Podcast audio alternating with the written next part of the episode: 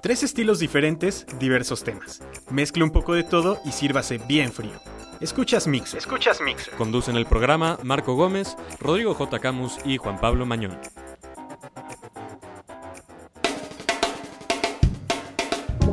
Bienvenidos a esto que es Mixer después de unas semanas en las que no estuvimos y que les pedimos disculpas, pero lo que pasó fue que hace dos semanas fue el día en que Josefina visitó la UP y parte del equipo, pues estuvimos allá como buenos ñoños escuchando lo que tenía que decir la Pina y pues la semana pasada hubo puente de Día del Niño y Día del Trabajo y pues tampoco pudimos grabar. No estábamos en condiciones médicas para, para poder hablarles, pero bueno. Simplemente la garganta no daba. Exactamente. Sí, era eso, obviamente. Sí, sí, sí. Bueno. Pues ¿Qué, temas podemos tener para hoy si no es el debate del domingo? y más debate. Y más debate. No, y además, pues ya saben, para no centrarnos solo en la parte política que ya nos tiene hartos a todos, tenemos también el tema de economía, que nuevamente vamos a tocar el tema de la falta de ética del sistema capitalista.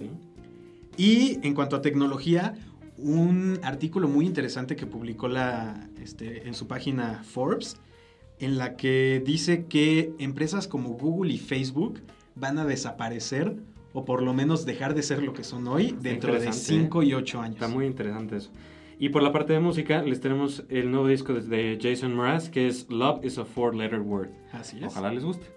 Bueno, pues vamos a empezar a darle, ¿no? Que es mole de olla. Me parece muy bien. Y iniciamos el tema con Economía para Todos. ¿Tú, quién, si quieres tú, que eres el economista más recalcitrante de todos, mi estimado Rodrigo?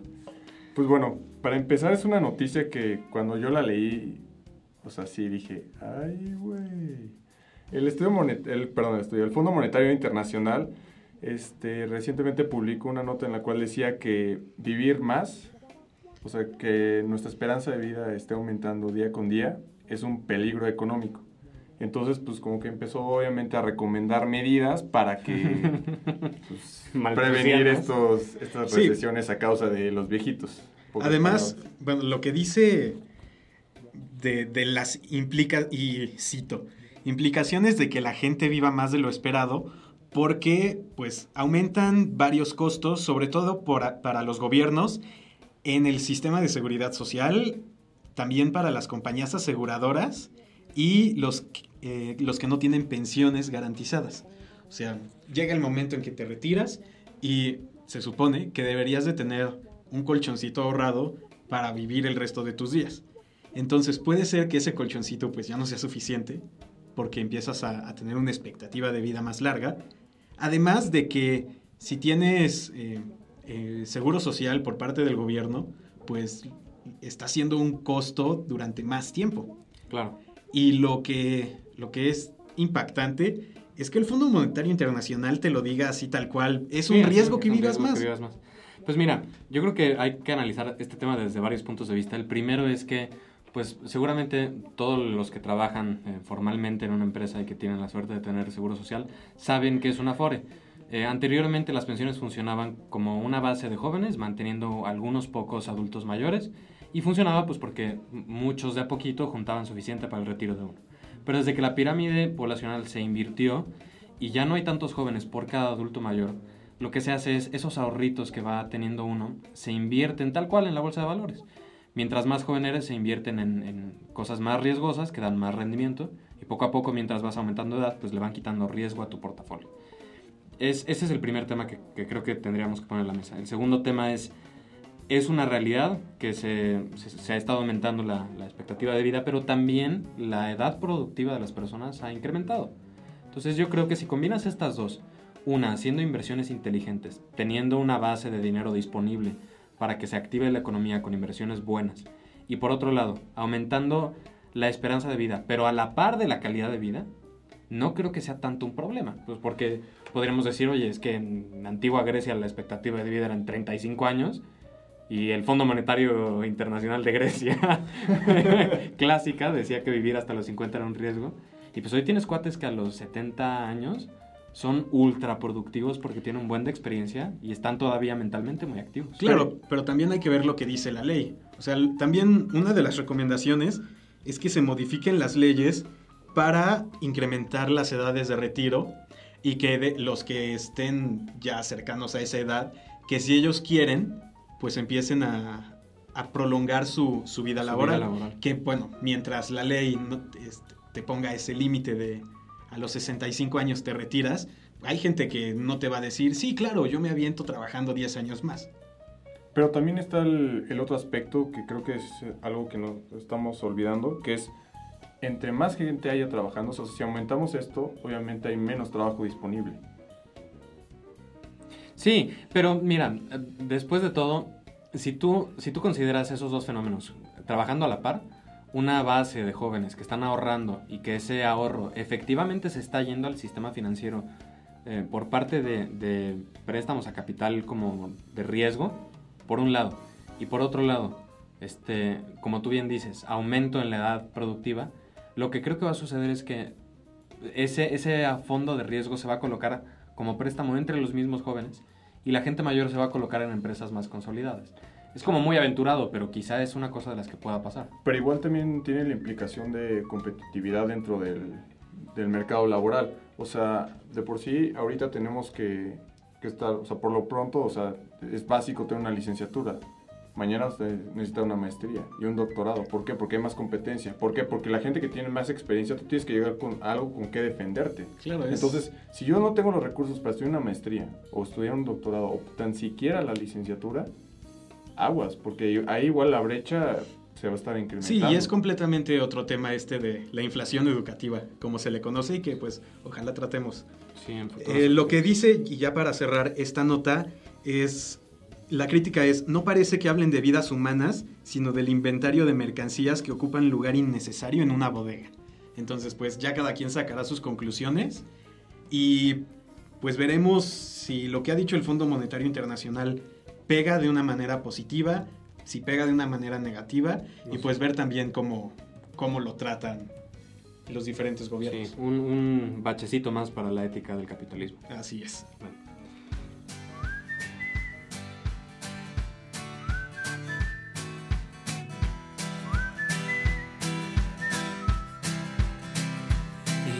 This life is one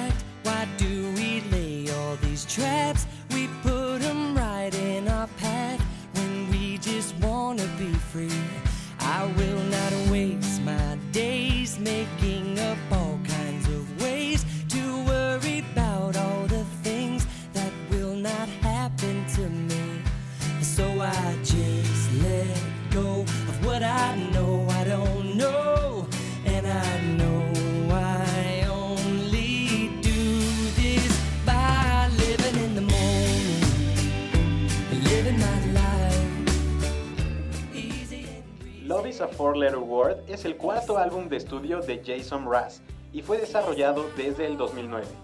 Cuenta con la producción de Martin Terev, quien ha participado con Jesse y Joy, Grayson Chance y Mary J. Blige, además de la colaboración en la autoría de algunas canciones con la cantante Dido.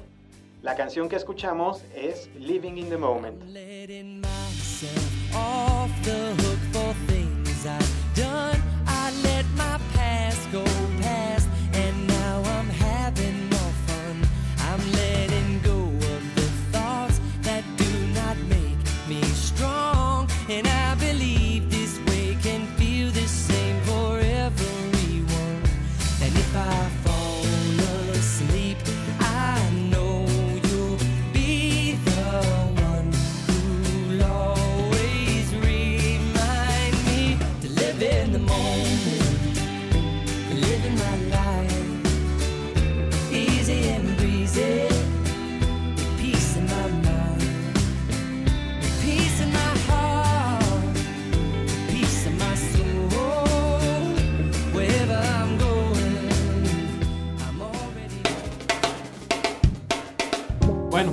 Regresando al- a la parte seria del programa, este, vamos a iniciar con algo no tan serio, eh, hablando de política.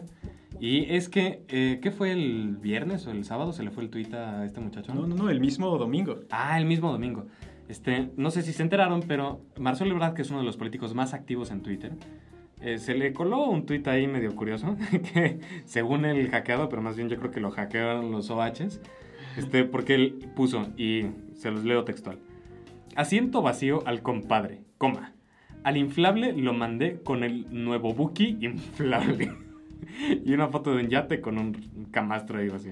Entonces, pues obviamente las especulaciones no se hicieron esperar. Había, acababa de ganar este, el presidente de izquierda en Francia, entonces probablemente la silla estaba vacía para él.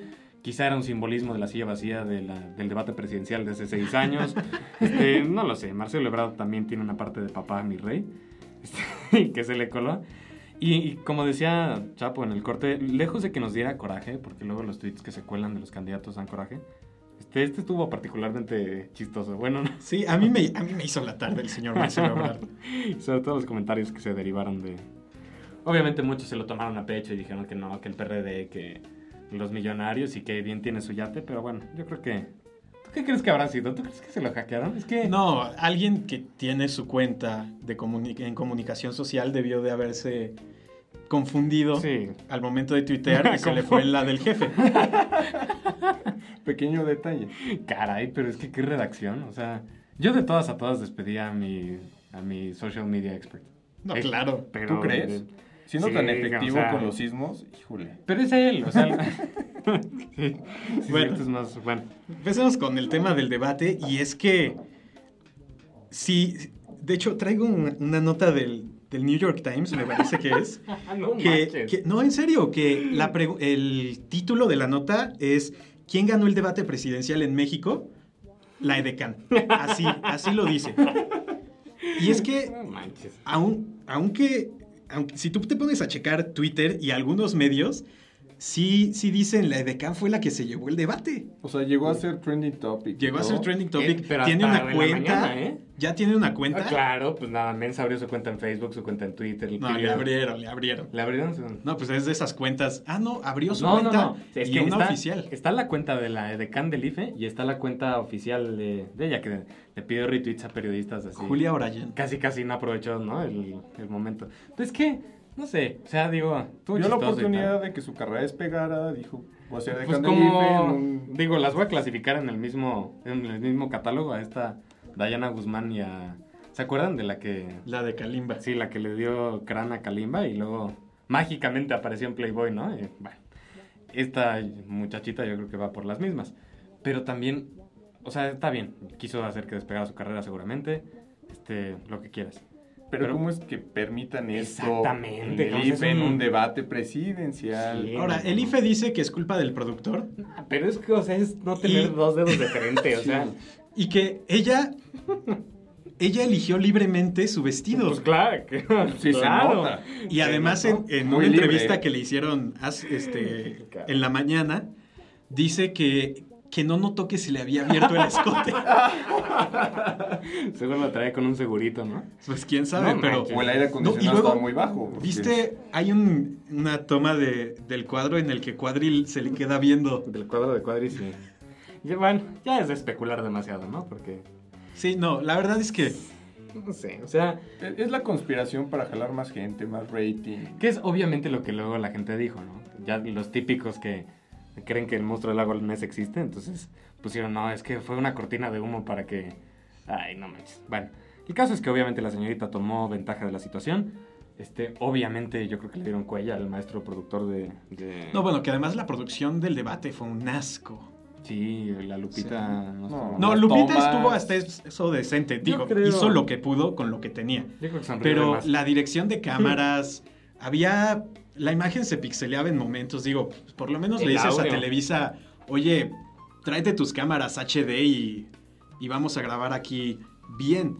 Pero o el no, audio con la... el audio se desfasaba. O sea, no. fue, estuvo Terrible. terrible. Sí, sí, estuvo muy mal.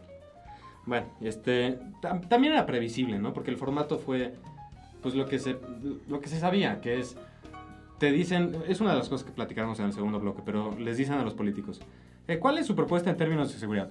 Josefina, yo creo que es lamentable que uy, dices, puta, o sea, Sí, no, se salieron de. O sea, era un debate, y en eso Andrés Manuel tenía razón, rígido, pero tampoco lo supieron aprovechar para, pues, por lo menos, sacarle el poco jugo que se le podía sacar.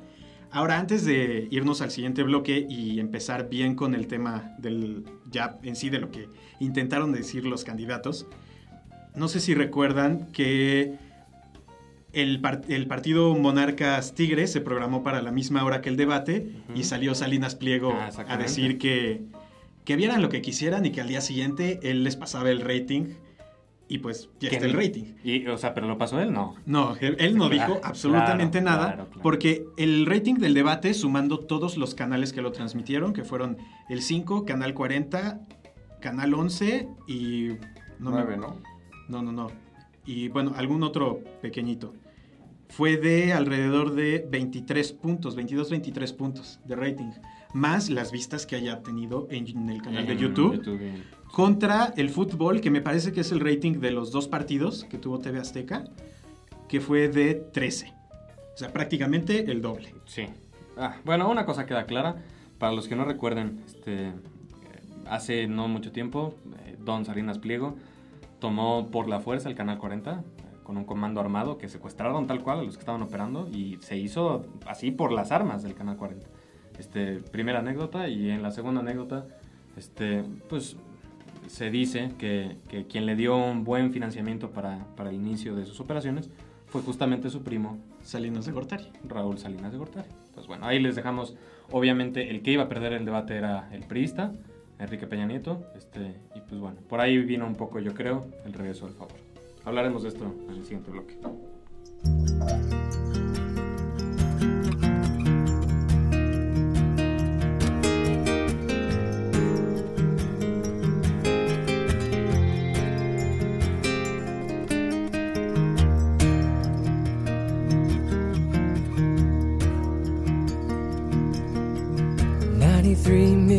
Morat define el disco como fiel al género en que se había desenvuelto, pero con diferentes tonos y texturas, un poco personal y melódico. Para escribir las canciones se basó en su propia vida y lo que ha hecho en los últimos años. Lo que escuchamos es 93 Million Miles. Oh, my beautiful mother, she told me, son, in life you're gonna go far. If you do it right, you'll love where you are.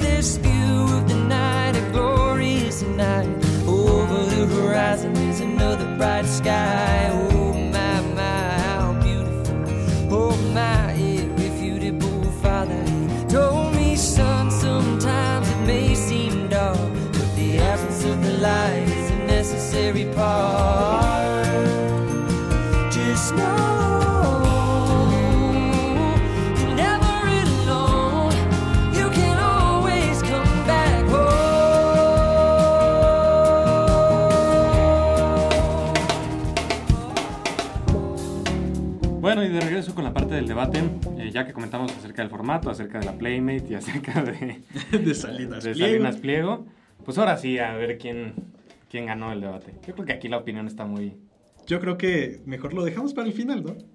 Mira, a lo largo del programa eh, es muy notorio cómo hemos defendido en muchísimos aspectos al, al PAN. Este, También se le ha criticado. también se le ha criticado duramente, pero, pero yo creo que sobre todo se le ha defendido. Y eh, pues nos han hecho esperar algunas voces de, de falta parcialidad, ¿no? Sí. Y quizás sí. Pero en ese sentido, yo creo que poco a poco hemos, hemos tratado de mostrar que sí tenemos una opinión más o menos este, no, no tan parcial.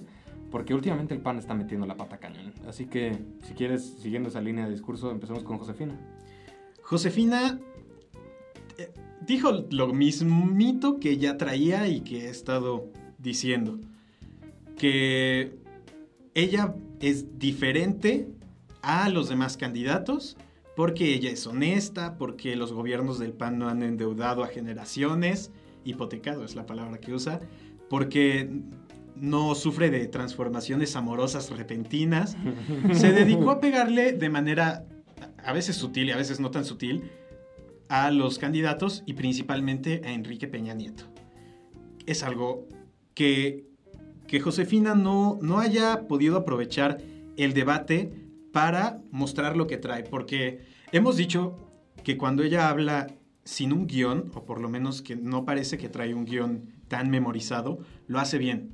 Pero lo que hizo ayer fue nuevamente repetir todo lo que ya se había dicho Sí, repetir. y, y perdió la oportunidad de posicionarse dando propuestas de verdad, que sí puedes criticar, pero no Proponiendo. solamente, eh, exacto, haciendo una propuesta.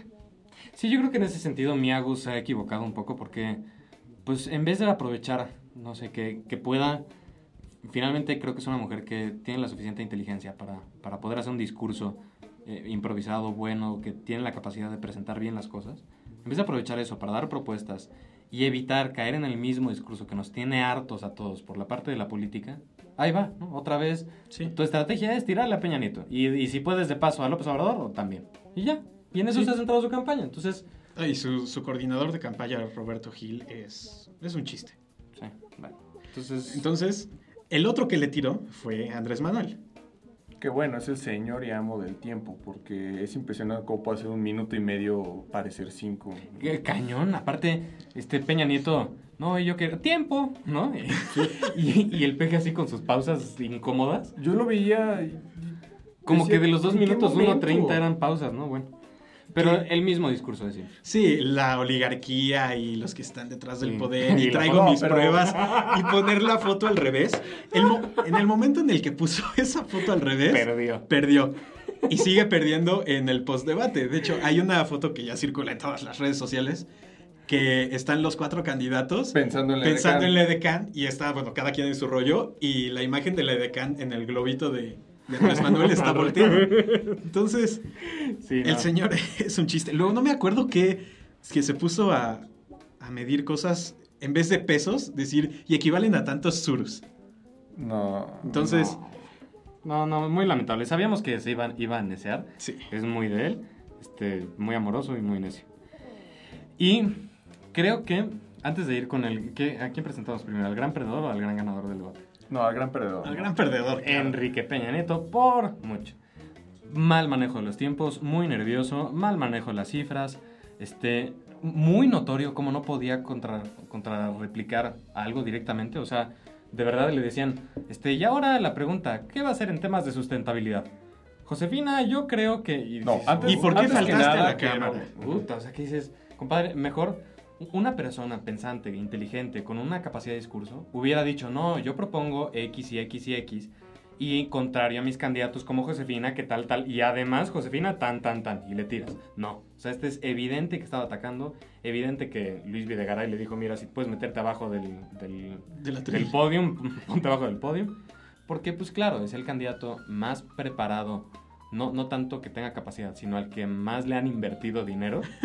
eh, y, y con eso me refiero a preparado, el menos inteligente, el menos sagaz, el menos hábil, y el que está acostumbrado al teleprompter a discursos masivos donde todos son acarreados y le aplauden, diga o no diga estupideces. Y pues por eso Salinas Pliego no quería transmitir debate. Que igual largo también por ahí iba la estrategia de Andrés Manuel y, y Josefina. O sea, atacarlo, se pone nervioso y pues, la va a regar. Que es muy lamentable, ¿no? Porque Sí. Claro. O sea, no es una estrategia como tal, o sea, es como algo muy pobre en ese sentido. Y ahora el gran ganador que yo, eh, y Bueno, a es, mi, opinión muy personal, Cuadri es el que, el que ganó el debate, porque verdaderamente fue a debatir y a seguir el formato que estaba establecido. Totalmente. Sacas una pregunta, es de economía, es de sustentabilidad, te la contesto. Si aprovecho y si el tema se presta para contestarle a los otros o, hacer- o ponerlos en evidencia, lo aprovecho.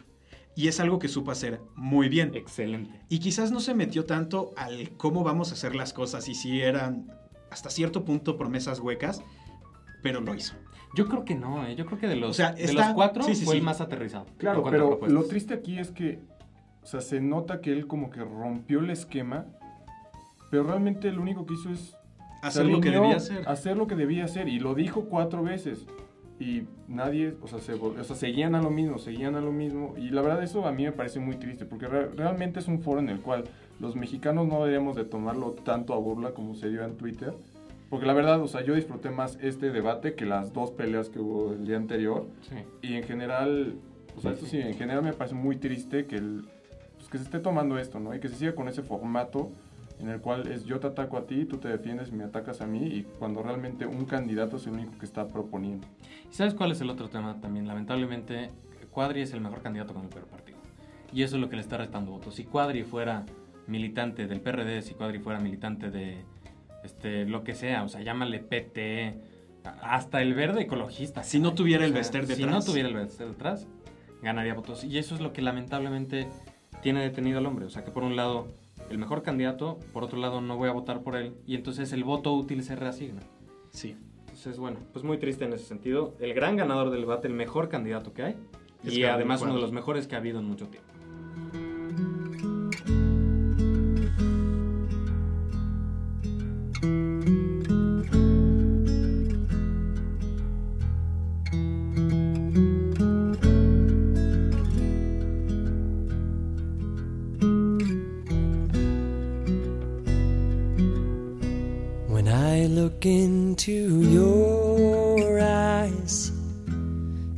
Like watching the night sky or a beautiful sunrise.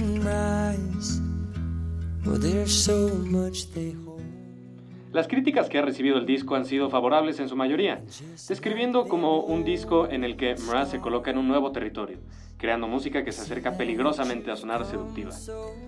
Lo que escuchamos es I Won't Give Up, el primer sencillo del disco. Are, how old is your soul?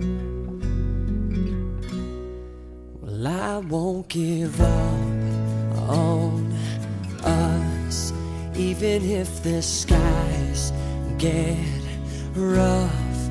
I'm giving you all my love. I'm still looking up. And you're needing your space to do some navigating,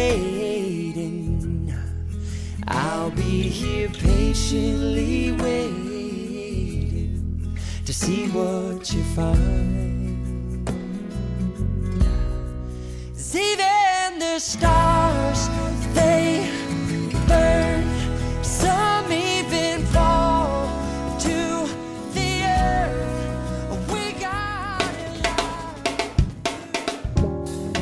para terminar, tenemos un artículo muy bueno publicado en la revista Forbes en la que se dice que Facebook y Google podrían desaparecer en los próximos cinco años. Y para poner esto en panorama, vamos a, a dar la introducción. Y es que ustedes recordarán, la, bueno, quizá no lo recuerden porque era los 2000, inicios de los 2000, en la que hubo la burbuja de las .com empresas que montándose en la web 1.0 intentaron hacer negocio y al final se, se pensó que iban a ser más exitosas de lo que realmente fueron. Y- una burbuja especulativa. ¿no? y finalmente tronaron. De las grandes sobrevivientes de, de esta época están Google, Yahoo, AOL y Amazon. Después vino la web pun- 2.0, una web más social en la que todos colaboramos. Y es aquí donde nacen empresas como Facebook, Twitter, YouTube, en un principio MySpace, que High five. High Five también. y ahora está llegando y los blogs, por supuesto, colabora este, sí, el tú ser tu propio productor de información. Y la ahora, coctelera, por ejemplo. como la coctelera, por supuesto, que de hecho hay que enfrentarnos al reto de entrar al siguiente paso, que es lo que están haciendo todos.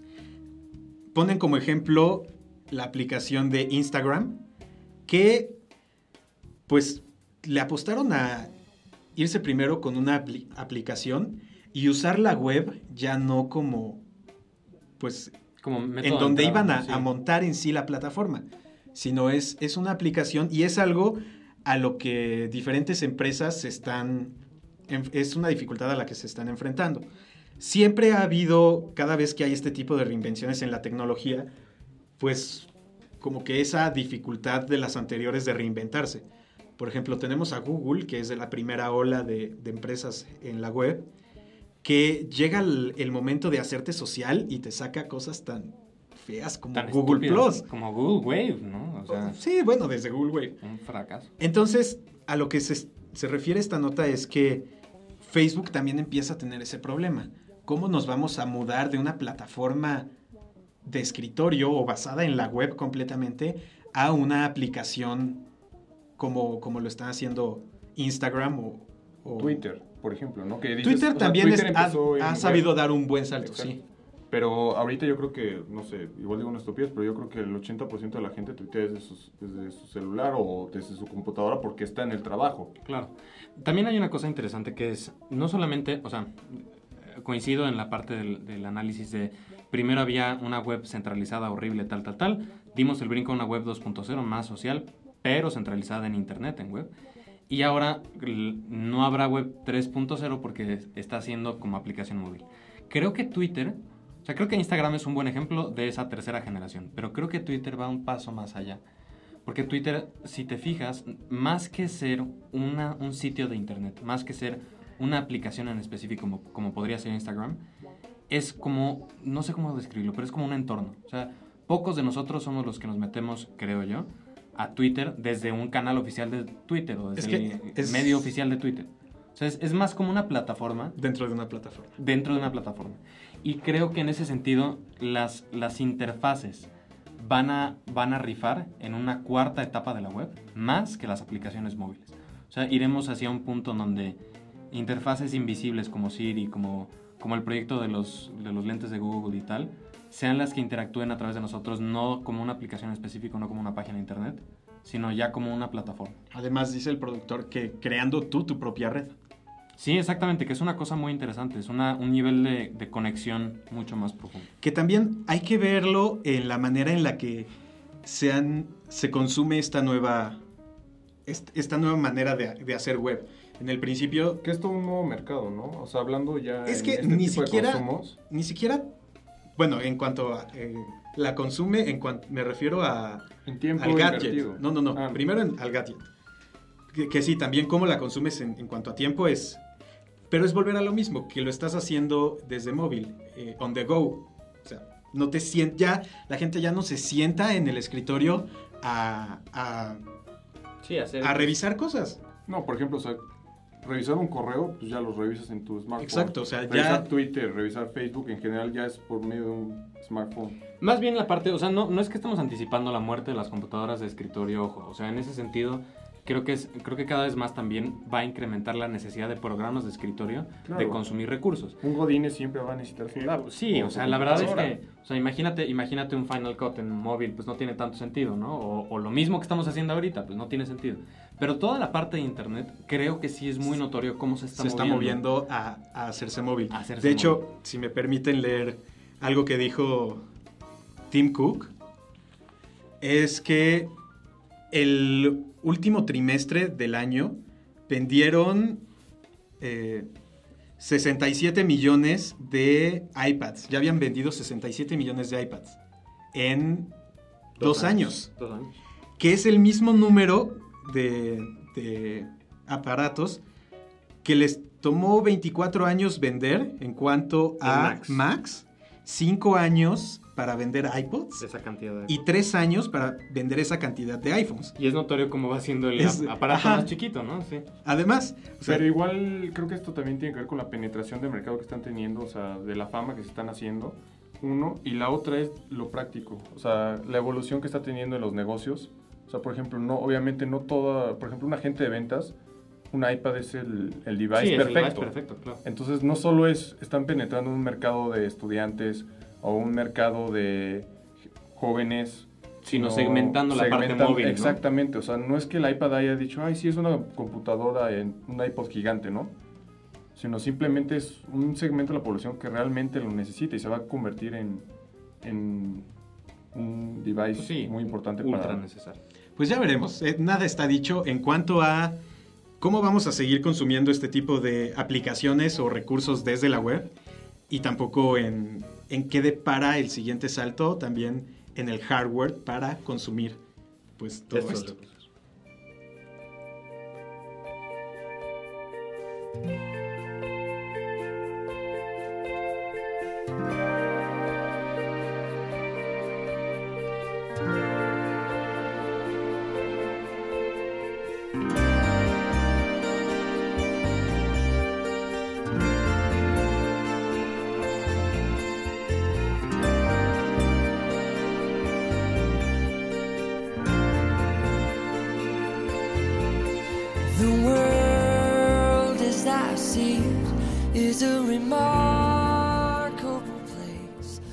En el Reino Unido, el disco debutó en segundo lugar, superado solo por 21 de Adele.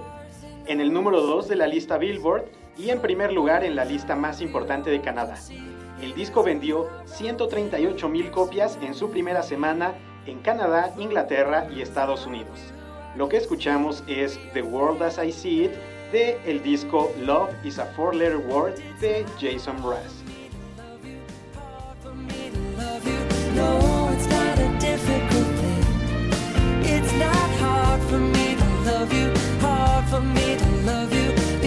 you.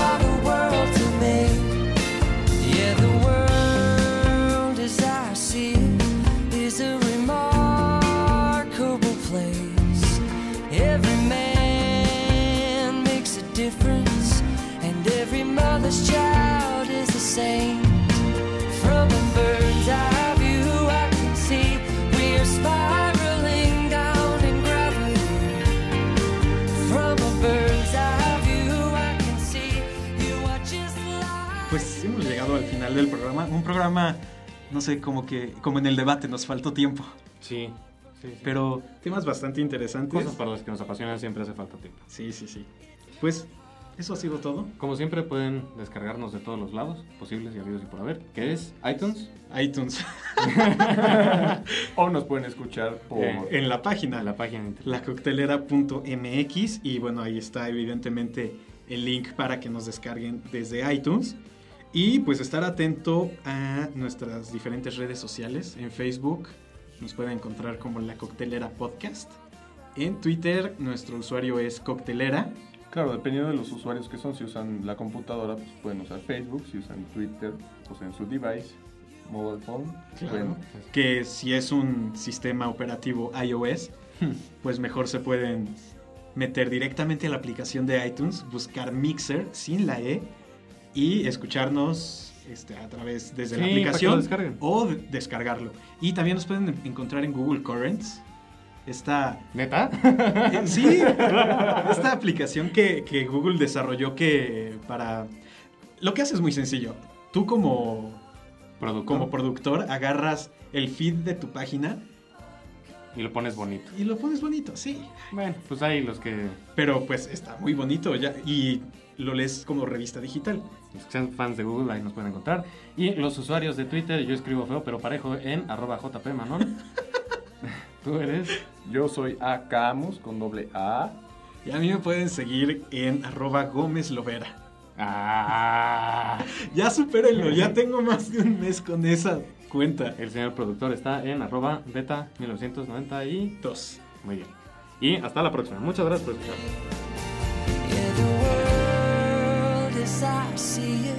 Yeah,